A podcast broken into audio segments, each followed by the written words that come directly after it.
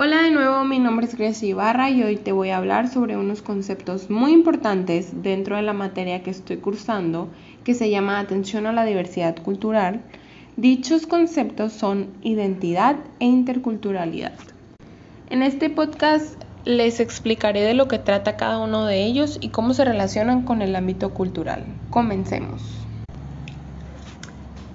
¿Qué es identidad? En las ciencias sociales, psicología y sociología principalmente, la identidad es en términos generales la concepción y expresión que tiene cada persona acerca de su individualidad y acerca de su pertenencia o no a ciertos grupos.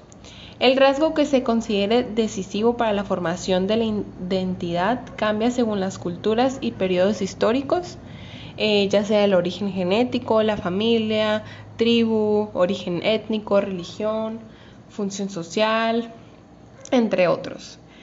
Ninguno de ellos tiene exclusividad y muy habitualmente entran en una contradicción o bien se mezclan de forma que se consideran un todo conjunto. Por otro lado, la identidad cultural es un conjunto de valores, tradiciones, símbolos, creencias y modos de comportamiento que funcionan como elemento cohesionador dentro de un grupo social y que actúan como sustrato para que los individuos que lo forman puedan fundamentar su sentimiento de pertenencia. No obstante, las culturas no son homogéneas. Dentro de ellas se encuentran grupos o subculturas que forman parte de su diversidad interna en respuesta a los intereses, códigos, normas y rituales que comparten dichos grupos dentro de la cultura dominante. Jamie Fisher dice que la identidad cultural es el sentido de pertenencia a un determinado grupo social y es un criterio para diferenciarse de otros colectivos.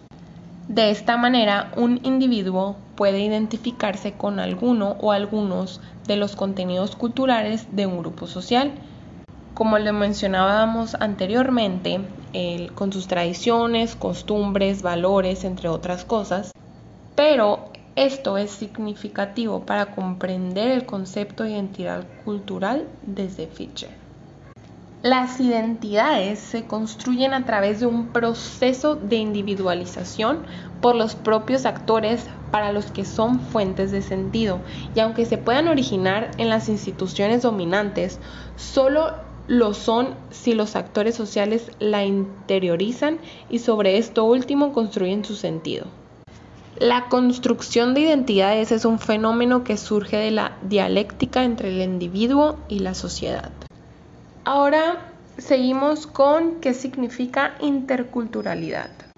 La interculturalidad es el proceso de comunicación e interacción entre personas o grupos con identidades de culturas específicas diferentes, donde no se permite que las ideas y acciones de una persona o grupo cultural esté por encima del otro, favoreciendo en todo el momento el diálogo, la concertación y con ello la integración y convivencia enriquecida entre culturas. Las relaciones interculturales se emplean mediante el respeto a la diversidad y el enriquecimiento mutuo. Sin embargo, no es un proceso exento de conflictos.